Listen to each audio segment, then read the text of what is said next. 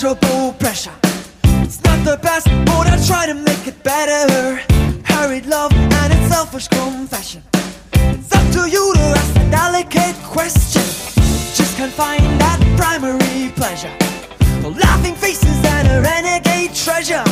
You say you wanna make my mind feel genuine.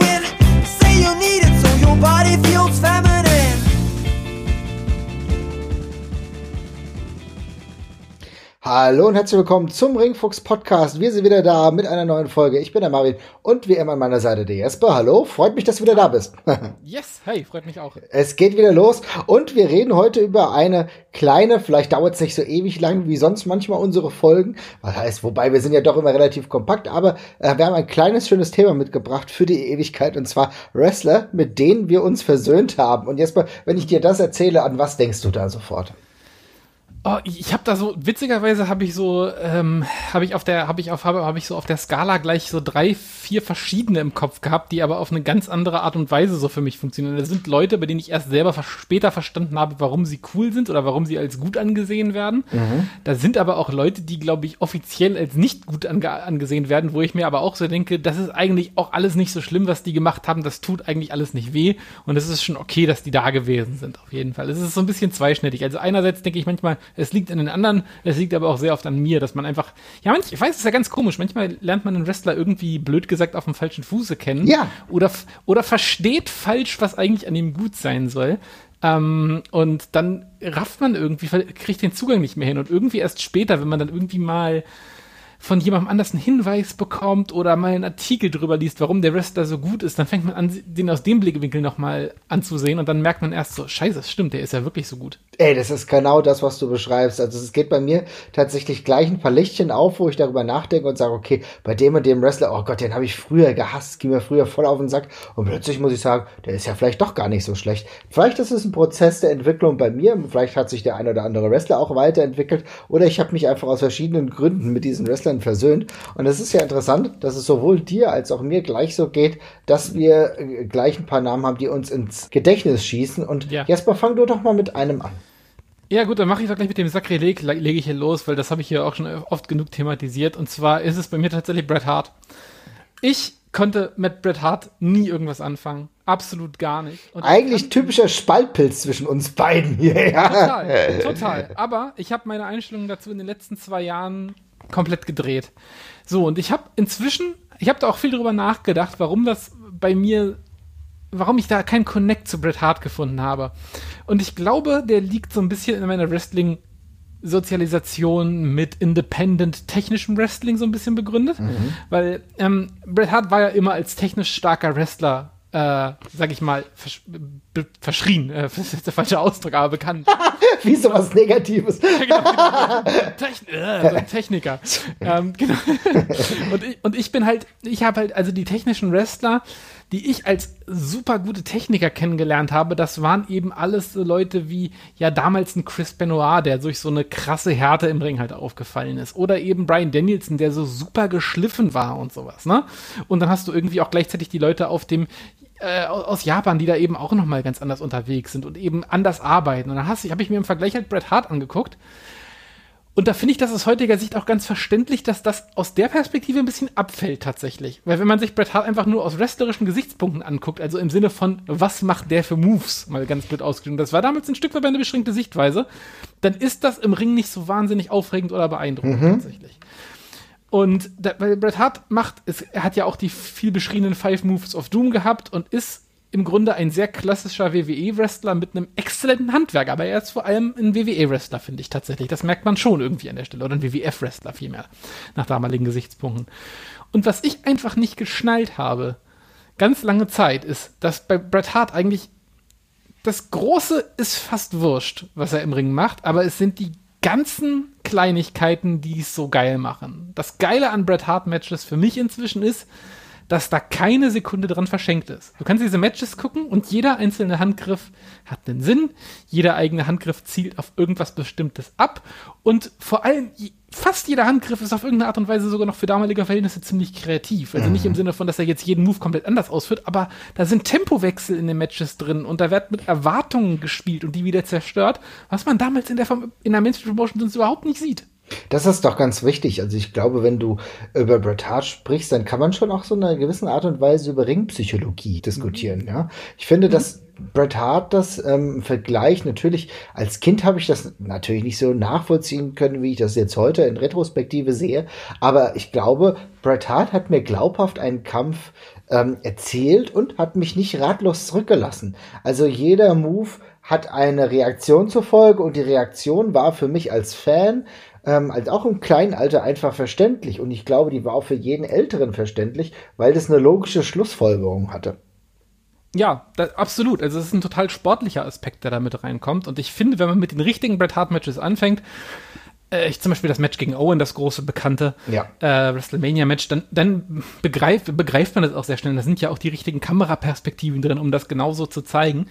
Ich glaube, ich hatte so ein bisschen blöden Entry Point auch, weil ich irgendwie so halb reingeraten bin mit Bret Hart, der Main Eventer quasi, mhm. und hatte so ein bisschen das Gefühl, dass ich mich da dann auch entscheiden muss. Und da fand ich andere auf einem ähnlichen Niveau einfach cooler. Razor Ramon hat mich damals halt einfach instant mehr abgeholt und angesprochen.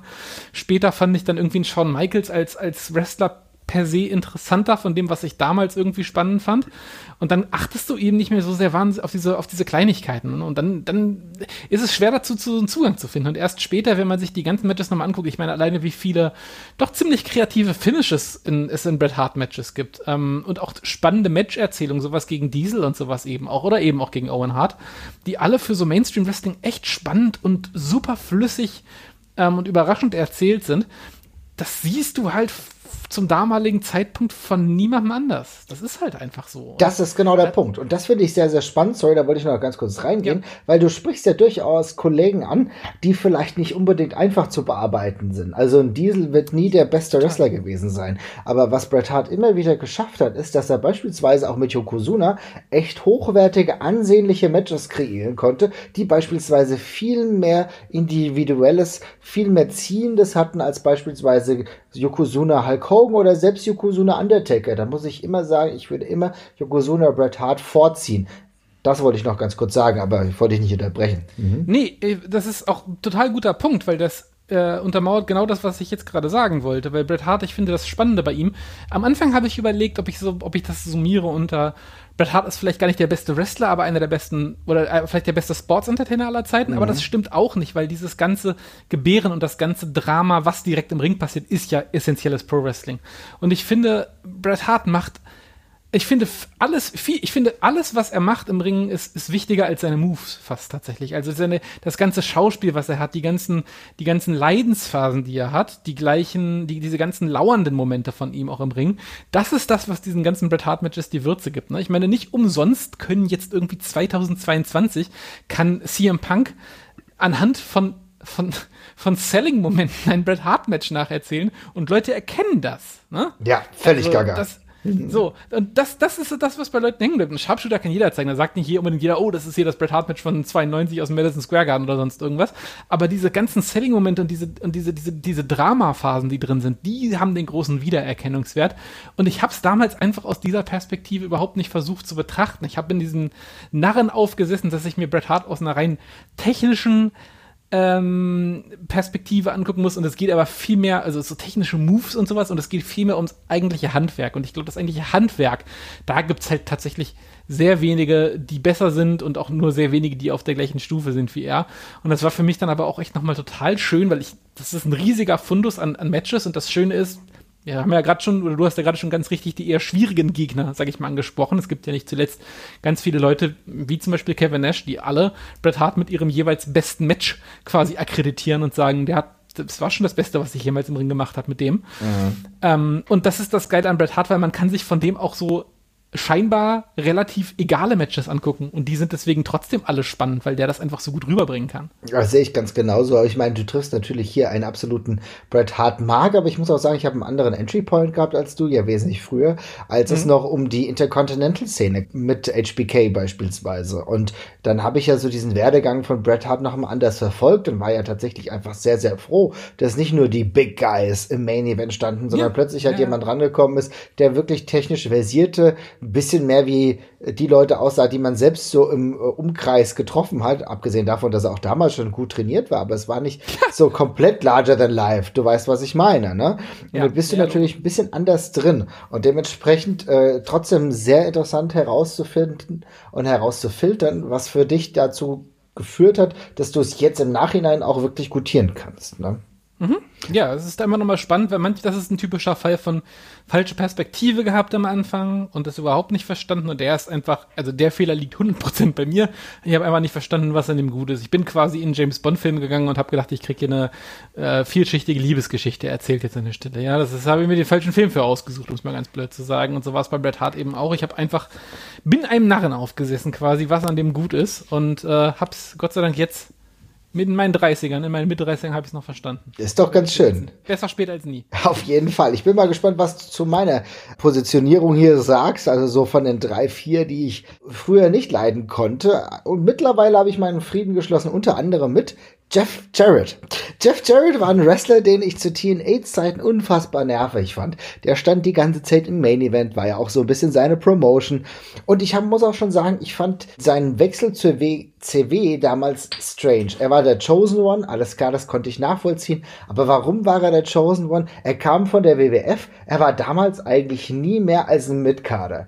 Das konnte ich damals nicht verstehen, warum er plötzlich derjenige ist, der die WCW verändern sollte. Dann im Main Event, er war Teil der der NWO 2000, wo ich mir auch gedacht habe, warum wird dann dieses Moniker jetzt nochmal dieses, dieses große Trademark nochmal für ihn benutzt?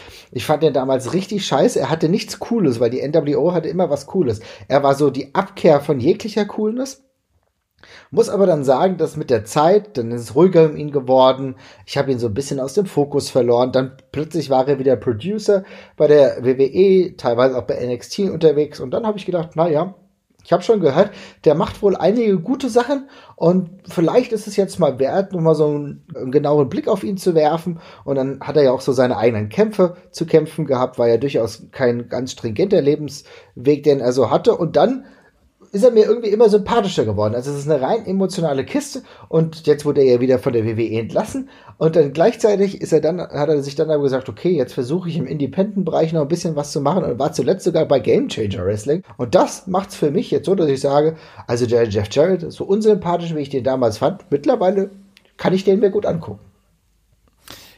Ich kann das total nachvollziehen. Also mir geht's ähm, mir geht's da tatsächlich ziemlich, ziemlich ähnlich. Ich habe bei Jeff Jarrett ähm, auch so eine, also wenn man sich diese alten WWF-Sachen von ihm anguckt, dann ist das irgendwie ja auch schon so ein bisschen seltsam, weil ich finde, er ist immer sehr prominent gefeatured und gleichzeitig auch irgendwie immer nur so in totalen irrelevanten Sachen auch gleichzeitig gefangen.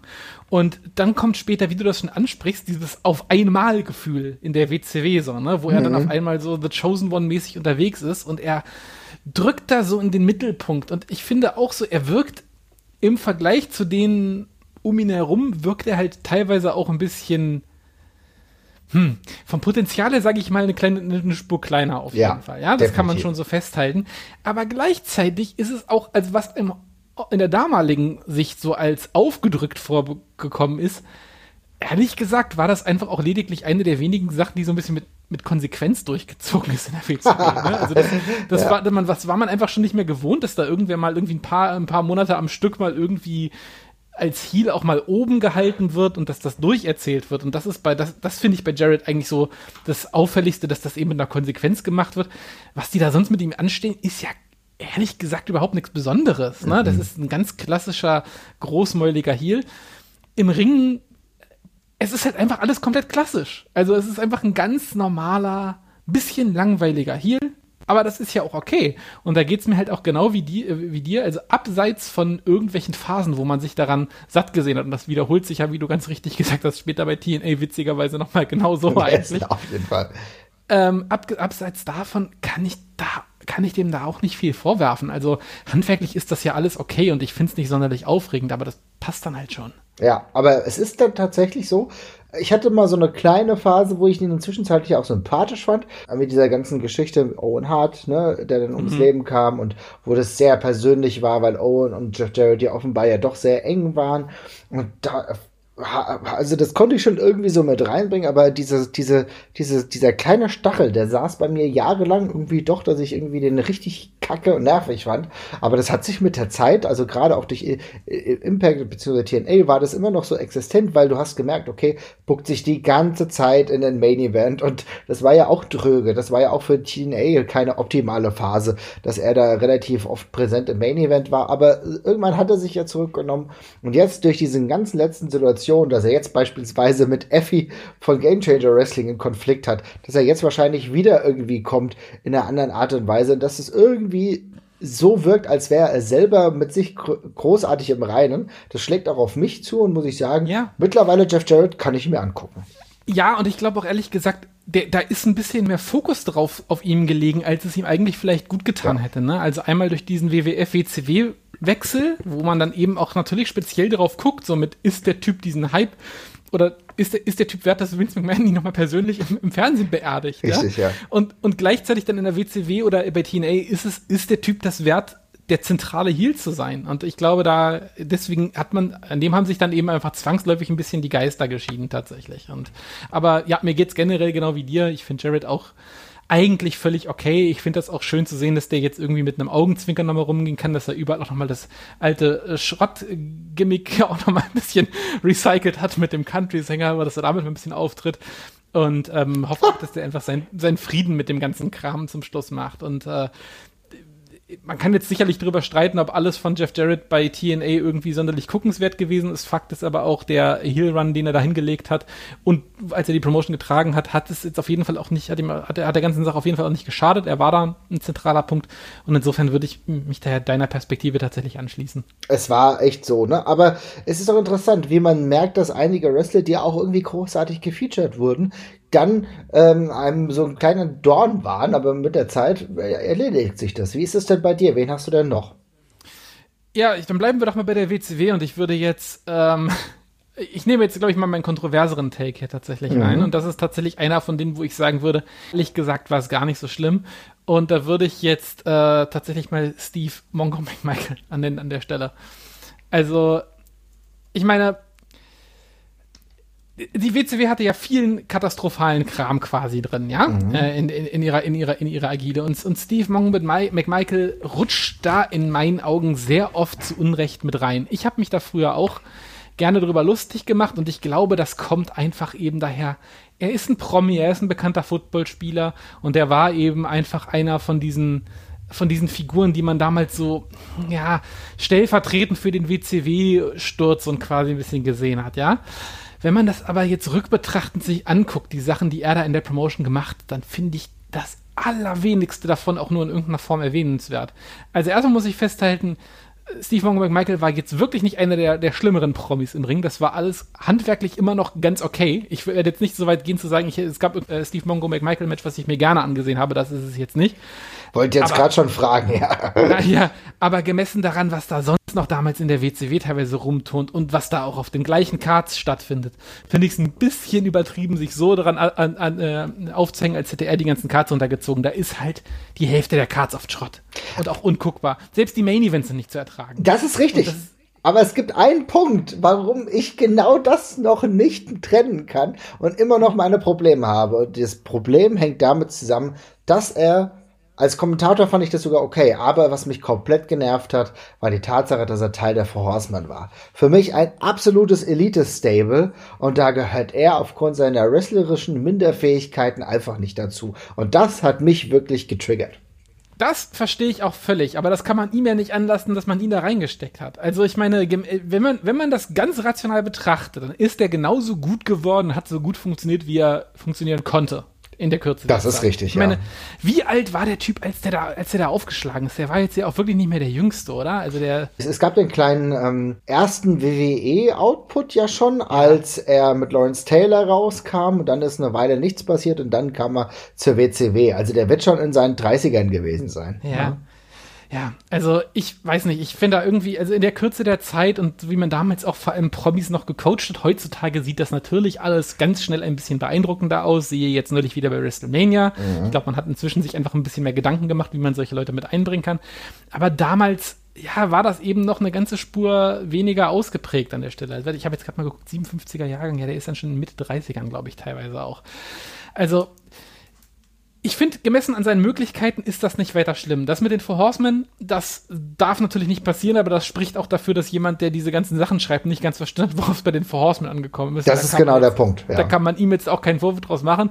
Und ansonsten finde ich, ist es schon relativ beeindruckend, dass er in diesen Shows halt nicht weiter abfällt. Also wie gesagt, was da teilweise auf diesen Cards passiert, auch im Main Event, ja, auch diese ganzen Hogan-Matches, die Warrior-Matches, die später da kommen, auch was Savage teilweise macht in der WCW Main Event, das kann man sich, oder Lex Luger, das ist alles nicht guckbar. Also wenn das heute jemand schafft, sich das zehn Minuten anzugucken und da irgendwie Spaß dran zu haben, dann möchte ich gerne einen Brief haben, wieso. Also es ist wirklich, finde ich, es ist nicht zu fassen, was da passiert. Und da ist, da, da, da rutscht er wirklich nicht mehr groß raus. Und ich finde, im Ring macht er seine Sache ganz gut. Der ist halbwegs groß, der sieht nach einer Kante aus und der tackelt ein bisschen Leute rum, dass der natürlich zu hoch dafür gekommen ist für das, was er kann. Das steht völlig außer Frage, aber er ist halt nicht schlimmer als viele andere Leute auf der Card und er hat einen Promi-Bonus. Insofern ist auch das eigentlich ein Stück weit zu verstehen. Und er war ja sogar ein relativ großer Promi. Ich glaube, das darf man auch nicht ja. vernachlässigen, dass er zu der Zeit ja wirklich noch in aller Munde war, war jemand, der in der NFL sehr, sehr bekannt war. Na klar ist er dann auch jemand, der dann irgendwie nur 25 Tage, aber dann WCW United States Champion war. Das steht natürlich da auch drin, aber wenn wir überlegen, wie viele Flachpfeifen auch schon US Champion war, muss man auch sagen, vielleicht muss man das alles in Relation setzen, dann geht das. Aber für mich war das ja. damals halt mit der Verbandelung der Four Horsemen einfach ein Riesenproblem, weil ich da eher natürliche Athleten wie Chris Benoit, wie Dean Malenko gesehen habe. Vielleicht hätte man darüber nachdenken können, auch jemanden wie William Regal da reinzupacken. Voll, voll, voll, ja. Auf jeden Fall. Das war halt so der Punkt. Aber ich finde es gut, dass du dann auch festgestellt hast für dich, naja, komm, ganz ehrlich, damit mache ich doch meinen Frieden. Ne? Und plus ist ja damals auch nicht die einzige Fehlbesetzung in den vielen Stables von der WCW. Also über die ganzen NWO-Mitglieder, die es ja teilweise gibt, müssen wir uns jetzt hier an der Stelle gar nicht unterhalten. Also insofern reiht er sich auch da nahtlos in den Rest der Promotion ein, bei Leuten, die sich in Stables aufhalten, denen sie wirklich absolut nichts verloren haben. Auf jeden Fall aber da kann er auch nichts für. Und ich fand's, also wir haben ja auch in den letzten Jahren alle nochmal herzlich über diesen, äh, über den Gift-Channel gelacht, über den Steve McMongo Fail-Twitter-Kanal. Das war ja auch alles sehr lustig. Ich finde trotzdem, dass man ihm ein bisschen viel Negatives in die Schuhe geschustert hat. Und ich denke mir im Nachhinein war das eigentlich alles halb so wild. Auf jeden Fall, ja. Es ist ein bisschen, im Nachhinein ein bisschen fies gewesen. Ich hoffe, dass es ihm jetzt einigermaßen geht. Der leidet ja auch sehr, ne? Mongo McMichael ja. hat ja schwere Krankheit. Also da muss man auch sagen, tut einem ja auch leid. Insofern, äh, immerhin, das äh, kann man ihm ja nicht wegnehmen, ist es schon so, dass er für ewig Erinnerung bleibt für Wrestling-Fans auch. Ne? Also insofern ja. hat er es dahingehend ja geschafft. Auch jemand, der es, würde ich sagen, geschafft hat, ist einer, bei dem ich auch wirklich damals meine Konflikte hatte, und zwar MVP. Montel Vontavious Porter, MVP, was ein konstruierter Name. Zu Beginn seiner Karriere war ich heillos genervt. Mittelmäßiges In-Ring-Talent, absolutes cheesy Outfit, ein Basketballer, der warum auch immer plötzlich Wrestler wurde. Das Musik war, die Musik war das allerbeste von ihm, aber ansonsten hat mir das alles ziemlich gestunken. Ich konnte es nicht nachvollziehen. Der ist ja auch relativ ge gut gepusht worden gleich, gleich so in so US-Title, Intercontinental-Title-Situation und ich habe echt gedacht, was ist denn los mit ihm? Und ich fand halt, dass er so ein extrem mittelmäßiger Wrestler war, dass er mich dann überhaupt nicht abgeholt hat und eher genervt hat. Aber ich muss sagen, es gab den Punkt, wo ich gedacht habe, ach jetzt so eine Return von MVP, der ja dann jahrelang ja weg war. Der war ja jahrelang weg von der WWE, ist dann immer mal bei New Japan aufgetreten, ist vielleicht mal beim Royal Rumble da gewesen, aber ansonsten nie großartig präsent gewesen. Und dann plötzlich kommt er zurück als Manager, als Mouthpiece, unter anderem für Bobby Lashley, hat dann sein eigenes Stable mit Hurt Business, ist weniger im Wrestling selbst aktiv, beziehungsweise im Ring aktiv gewesen, sondern tatsächlich als Manager in Erscheinung getreten. Und da habe ich mir gedacht, geil, den höre ich richtig gern reden. Und mittlerweile bin ich traurig, dass das Hurt Business als Stable überhaupt nicht mehr so wirklich existiert. Ja, also äh, generell zur, zuerst zum, zum generellen Werdegang stimme ich dir total zu. Also ich finde das Gimmick was er am Anfang hatte, von diesem Free Agent-Kram. Mhm. Ich weiß ehrlich gesagt gerade gar nicht mehr konkret, ob das schon damals auf irgendjemandem konkret basierte. Also es ist ja witzigerweise noch etwas, was dann später, ich glaube aus heutiger Sicht über, ist das gar nicht mehr gar nicht mehr übertrieben, was er da darstellt, diesen äh, abgedrehten NBA-Star, der völlig äh, der völlig den, den, den, den, den, den Boden unter den Füßen verloren und abgehoben ist an der Stelle Ja. und sich jetzt einfach für Gottes, äh, Gottes Gabe an die Menschheit hält und jetzt noch einen riesen Akt aus seinem nächsten Transfer auch zum Beispiel macht. Also das ist ja exakt das, was LeBron James dann ein paar Jahre später gemacht hat. LeBron James hat damals, glaube ich, schon Basketball gespielt, aber der dürfte vermutlich zu jung gewesen sein, um solche Allüren damals gezeigt zu haben. Also, aber vielleicht gab es einen anderen NBA-Basketballer, auf den das da schon, auf den das vielleicht schon gemünzt war damals. Das weiß ich gar nicht genau. Aber in dem, in diesem Fall ist es wirklich eine selbsterfüllende Prophezeiung, weil genau diesen Scheiß gab es später mit LeBron James wirklich eins zu eins wieder so. It's true. Und das war eine Realität. Ich kann mich nur daran erinnern, dass es damals auch so ein bisschen Verstimmung unter Fans gab, weil ich, ich kam nicht mehr ganz drauf, was da war. Aber die Fans haben auf irgendein großes Announcement gewartet. Es gab damals irgendein anderes Gerücht um ein Comeback. Und dann gab es auf wwe.com das Announcement eines großen Announcements. Und eigentlich ein genialer Heel-Move, weil was sich dahinter versteckt hat, war einfach nur die Pressekonferenz von MVP, der gesagt hat, dass er jetzt mit der, mit der WWE gesigned hat. Was natürlich alle zum Ausrasten gebracht hat, weil sie nicht mehr wussten, wer dieser Typ ist. Den kannte ja damals wirklich noch keiner. Der kam ja wirklich straight out of the, the, the Developmental damals von, ich glaube, von Deep South, glaube ich. Ähm, aber damals haben die Leute eben auf was anderes gewartet und ich glaube, darum wurde es auch nochmal extra kritisch äh, beäugt, dass auf einmal dieser Typ da war und der dann ja auch in den Shows sehr schnell eine sehr große Rolle gespielt hat. Also er war omnipräsent, fand ich damals in den Shows. Ne? Also viele Matches gehabt, immer auch einen langen Entrance mit dieser komischen Gummihüpfburg, die da war am Anfang mit diesem Eingang. So cheesy, meine Güte, hat mich das wütend gemacht. Aber es ist halt genau das, was du sagst. Der war ja in den Developmental-Bereich, der war ja davor, war der sogar schon mal bei Ring of Honor und hat, glaube ich, ein Match gegen Homicide mal gehabt. Der war auch schon mal einmal bei TNA. Aber den hast du zwar mal gehört, aber danach ging es ja erstmal ins Developmental-Bereich und dann kam er und kam mit so einem riesen Aufschlag und du hast ja damals gedacht, okay, was kommt da jetzt für eine Granate? Oh, Eine Granate war es dann halt eigentlich nicht. Nee, aber das war ja auch so ein bisschen eigentlich die Idee des Gimmicks. Also irgendwie vermischt sich da wirklich so eine K-Fape-Abneigung mit dem, was da, was man da, was man, was man da, was man darstellen wollte. Ne? Es ist halt echt so ein bisschen. Ja, und später mir geht's dann auch wie dir. Ich habe dann auch später habe ich da wenig Gefallen dran gefunden. Also ich fand den auch nie so wahnsinnig Bombe. Ähm, ehe er dann auf einmal jetzt in seiner letzten Rolle doch extrem aufgeblüht ist tatsächlich. Also das muss ich echt sagen. Ich habe mich echt damals ein bisschen gewundert, warum sie ausgerechnet den zurückholen. Es gab ja da, also ich meine, das war ja so ein bisschen die Zeit, wo irgendwie alles gesigned worden ist, was nicht bei drei auf den Bäumen war wieder. Ähm, aber pff, was der heute aus sich gemacht hat, da kann man nur den Hut vorziehen. Also es ist ein unglaublich guter Talker geworden.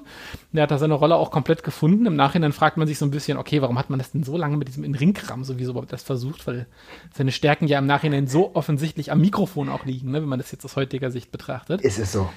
Aber ja, also manchmal ist es dann halt so eine kleine Wendung und bei man, manche wollen ja auch unglaublich gerne wresteln und, und, und darum forcieren sie das auch selber. Ähm, ja, aber mega cool geworden auf jeden Fall. Es ist so, ne? Also wie gesagt, ich meine, es ist jemand gewesen, der selbst gegen Kofi Kingston oder Chris Benoit keine absoluten Klassiker rausgeholt hat, ne? Also Kofi Kingston ist tatsächlich jemand, mit dem kann, hat eigentlich fast jeder ein ordentliches Match über Chris Benoit.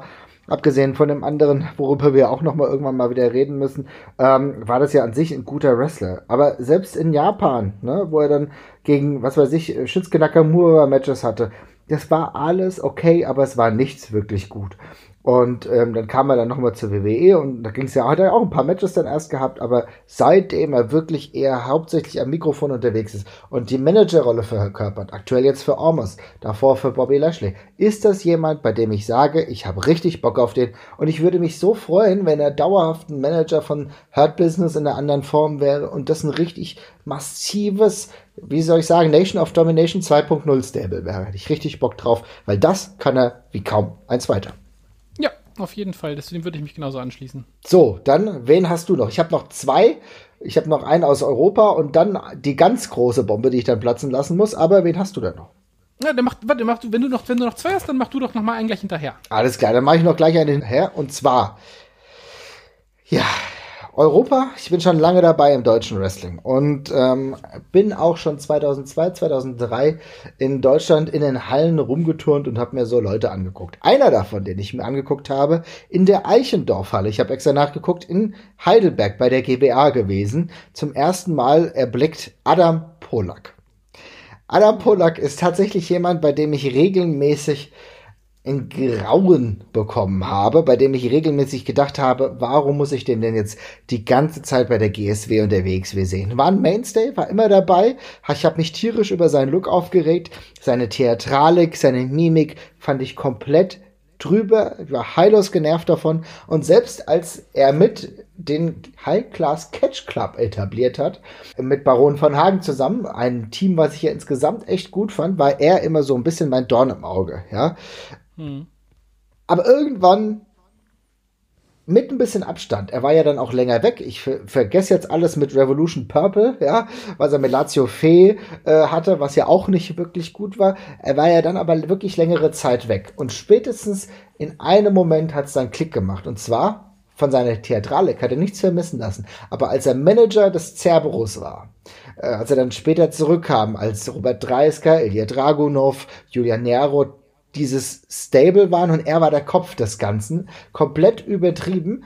Aber die, da habe ich die Storyline verstanden und ich habe ihn verstanden, habe seine Theatralik verstanden und dann hat es bei mir plötzlich Klick gemacht und dann hat man ja auch irgendwann mitbekommen, dass er auch viel hinter den Kulissen Storyline-mäßig kreativ tätig war und ab dem Moment muss ich sagen, hat habe ich den habe ich nicht nur gesagt, okay, es ist okay, sondern ich fand es sogar richtig gut. Adam Polak hat einen langen Weg hinter sich gebracht. Ja, ich finde tatsächlich auch, dass das im Cerberus-Stable hat man dann auch mal so, da war er eben mit anderen Comic-Bösewichten dann auf einmal zusammen und da hat das Ganze auf einmal alles auch Sinn gemacht und, und dann zusammengepasst. Also ich fand den tatsächlich auch am Anfang und die Zeit dazwischen auch nicht verkehrt. Also ich fand Polak eigentlich immer ganz lustig und habe den einfach als einen der wenigen richtigen Vollblut-Heals in dieser Promotion da und empfunden, egal was er gemacht hat. Dafür hat er das immer ganz gut, ganz gut gemacht. Allerdings, äh, mir geht's auch so wie, wie dir. Ich hatte da die gleichen Sollbruchstellen, sag ich mal, wo ich auch so meinte, okay, es ist mir jetzt schon wieder ein bisschen zu viel. Äh, aber ist in, in, äh, ich muss fairerweise sagen, gimmicktechnisch war mir in der WXW auch damals einiges zu viel, auch von anderen Leuten. Insofern ist Polak für mich da jetzt nicht so krass negativ rausgefallen an der Stelle. Ähm, aber es ist auf jeden Fall so, dass bei Cerberus, ich glaube, da hat es für viele nochmal auf eine andere Art und Weise Klick gemacht, weil da war das dann ja auch alles mit einem Augenzwinkern auf einmal. Mhm. Es gab da vorher super viele ganz ernste Adam Polak-Stories und dergleichen. Und das klappt eben alles dann so semi-gut. Aber ich finde, mit diesem Augenzwinkern, hier sind drei bis vier oder teilweise sogar fünf Wahnsinnige, die sich alle für die Ausgeburten der Hölle halten und eigentlich noch ein bisschen, ein bisschen auf die Nase geben wollen. Da hat das halt super gut geklappt und da passt der ja als dieser verrückte Professor, der da eigentlich dann auch war, auch total gut rein. Das hat dann ein, war einfach ein super guter Fit. Und da sind ja auch super viele wichtige Sachen draus entstanden. Also ich meine, Ilya ist inzwischen ein etablierter WWE-Wrestler oder zumindest NXT-Wrestler. Äh, Dreisker ist eine der zentralen der Figur der WXW bis heute. Ähm, Nero und, und, und Dragan haben es jetzt leider nicht langfristig geschafft, aus Verletzungsgründen oder anderen Gründen. Aber ansonsten sind da viele Mainstays in der, in der, in der WXW draus entstanden. Und das hat man ja auch damals bei dem kurz kurzen Cerberus Comeback auch nochmal gesehen, wie cool das alle fanden und wie die Leute ausgerastet sind, als Polak rausgekommen ist. Es ist so, ne? Und dementsprechend, ich muss echt sagen, ich wurde geheilt von meiner Problematik, die ich mit äh, ihm hatte. Und seitdem muss ich sagen, Adam Polak vermisse ich teilweise sogar ein wenig. Also es hat lange gedauert, aber Adam Polak auf jeden Fall einer derjenigen gewesen, gerade in Europa, ich habe da länger drüber nachgedacht, die ich erst schlimm fand und die mir dann tatsächlich ganz gut gefallen haben. Jesper, was ist dein letzter Name, den du da draufstehen hast? Ja, ich habe mir tatsächlich auch noch einen aktuellen rausgesucht gerade. Ähm, und das ist jetzt einer, den fand ich nicht so wahnsinnig schlimm zu irgendeinem Zeitpunkt, aber ich habe da super wenig drin gesehen. Und das ist tatsächlich Adam Page gewesen, also Hangman Adam Page, mhm. äh, bei dem ich am Anfang überhaupt nicht verstanden habe, warum Leute da ich habe einfach gar nichts drin gesehen. Also ich fand den jetzt auch nicht schlecht, aber für mhm. mich war der einfach komplett bland. Also ich habe da einfach überhaupt nicht verstanden, was irgendwie der Aufriss soll. Gehe ich mit. War bei mir am Anfang ja. genauso, ja. Mhm. Und dann irgendwann äh, ist ein bisschen wie bei Bret Hart, aber auf eine ganz andere Art und Weise, fängt man mehr auf die Kleinigkeiten an zu achten. Und dass der Typ sich eben auf eine andere Art und Weise trägt als andere Wrestler und ein bisschen selbstironischer ist, aber nicht auf so eine anbietende Art und Weise, sondern der ist einfach er selbst. Der ist einfach ein eigener Charakter tatsächlich an der Stelle und verhält sich einfach ein ganz kleines Mühe anders. Und irgendwann kommt man nicht umher, das sympathisch zu finden. Und dann schleicht er sich so ein bisschen ins Herz ein. Und das war bei mir auch so. Also am Anfang habe ich das einfach nicht gesehen, dass das irgendwie ein Fan-Favorite werden soll, dass der auch nur irgendwas Sympathisches, äh, Nennenswertes an sich trägt oder so. Das habe ich einfach alles nicht gesehen. Aber irgendwie mit der Zeit geht's, geht's ja allen gleich.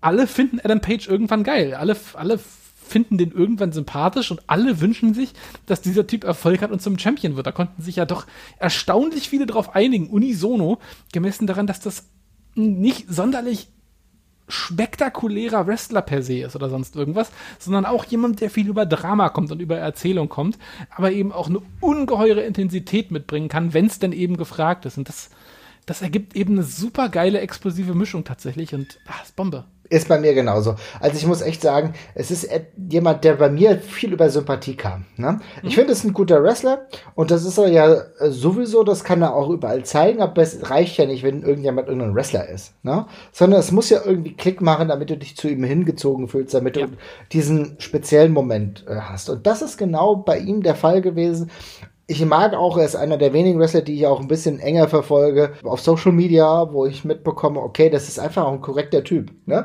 Und das ist ja. in der Zeit, in der so viel weirde Scheiße passiert. Einer der Typen, an den ich mich dann irgendwie auch anlehnen kann, wo ich sagen kann, ja, cool, ich bin auch Fan von ihm, der ist auch einfach ein stabiler Typ. Und es sind so diese Sachen, die dann dazu geführt haben, dass ich mittlerweile echt ein großer Fan bin. Ich war das zu New Japan Zeiten einfach noch nicht. Da habe ich gedacht, okay, was haben die denn jetzt alle mit Hangman? So, ne? Ja, ist ganz okay, aber juckt mich mich nicht. Ne? Aber mittlerweile kann ich genau das nachvollziehen, was du gesagt hast. Mhm. Ja, also es ist ganz witzig, weil irgendwie, ich finde, die Reise, die du gerade beschrieben hast, die haben wir halt irgendwie ein Stück weit alle durchgemacht oder es ist ganz viel, ähm, äh, es gleicht sich un ungeheuerlich bei ganz vielen Leuten. Und ähm, finde ich irgendwie witzig, weil niemand es kann einem auch niemand so richtig erklären, warum man Adam Page cool finden soll. So ging es mir damit so. Und ich habe da jetzt auch so gefragt, so, was, was ist es denn an dem Typen? Was, was macht's denn aus? Und alle meinten irgendwie immer so, ja, der ist einfach cool. Und das habe ich nicht verstanden. Und jetzt, wenn ich jemanden fragen würde, könnte ich es aber auch nicht anders sagen, außer, ja, er ist einfach ziemlich cool. Er ist einfach ein ziemlich cooler Typ, der sich ja. aber auch nicht selbst zu ernst nimmt. Und das Interessante ist natürlich gerade, wenn wir die Erzählung von Hangman Adam Page in der modernen Zeit gerade sehen, ist er einer derjenigen, ich will mal sagen, der, der Robert Habeck des Wrestlings, ja, weil er jemand ist, der so ein bisschen auch zweifelt, der nicht immer so der Tough Guy ist, sondern der viel nachdenkt, der auch mal Fehler macht und der relativ intelligent einfach versucht, sein Leben zu bestreiten. So kommt es ja. mir gerade einfach vor und deswegen muss ich sagen, momentan äh, hängen viele ihm positiv nach. Ja, absolut. Dann mach du mal deinen, deinen letzten, deinen vierten und letzten. Ja, also jetzt, jetzt wird's jetzt wird's schlimm, ja. Denn ich muss sagen, also ich weiß, es ist ein bisschen kontrovers, aber es ist Sting. Witzig! Habe ich auch noch. Denn ich muss ganz ehrlich sagen, ich bin angefangen oder ich habe angefangen mit dem Surfer Sting zu meiner Kindheit war er halt einfach der Blonde. Er hat ein Facepaint als Face gehabt, was ich damals nicht verstanden habe, weil ich eigentlich immer nur böse Leute kannte, die Facepaint hatten. Ne? Die Legion of Doom waren eher so ein bisschen fies. Dann, äh, keine Ahnung, Demolition waren eigentlich ein Heel-Tag-Team und die hatten alle so Facepaint. Aber der glatt gebügelte Surferboy-Ding, warum zum Teufel? Ne? Ich habe mich so genervt gefühlt. Es war auch zu der Zeit, er sah viel zu gut aus. Es war zu der Zeit, an dem ich ja noch großer Bret Hart, jetzt kommen wir wieder zu Bret Hart, war ich ein großer Bret Hart Fan. Und dann nutzt der plötzlich den Scorpion Deathlock, den ich natürlich zuerst bei Bret Hart gesehen habe, auch wenn das faktisch falsch ist. Weil tatsächlich war Sting einer derjenigen, die äh, in Nordamerika den Move zuerst genutzt haben. Sogar vor Bret Hart. Bret Hart hat den äh, Move tatsächlich von Conan bekommen, weil äh, Bret Hart wurde gesagt, nutzt doch mal diesen Scorpion Deathlock und niemand wusste, wie es zu bedienen geht und dann hat er Conan gefragt, Conan wusste, wie es geht, hat es Bret Hart gezeigt, aber der Stinger, der konnte das schon viel früher. So, wusste ich damals nicht, hat mich damals tierisch genervt als alter w äh, WWE und als alter Bret Hart Fan und dann war natürlich Sting für mich erstmal komplett gestorben. Auch eine Jahre lang in der WCW konnte ich mir den nie gut anschauen, das erste Mal, wo ich da wirklich gedacht habe, okay, das ist interessant zumindest, war, als er plötzlich zu diesem The Crows-Ding wurde. Ja.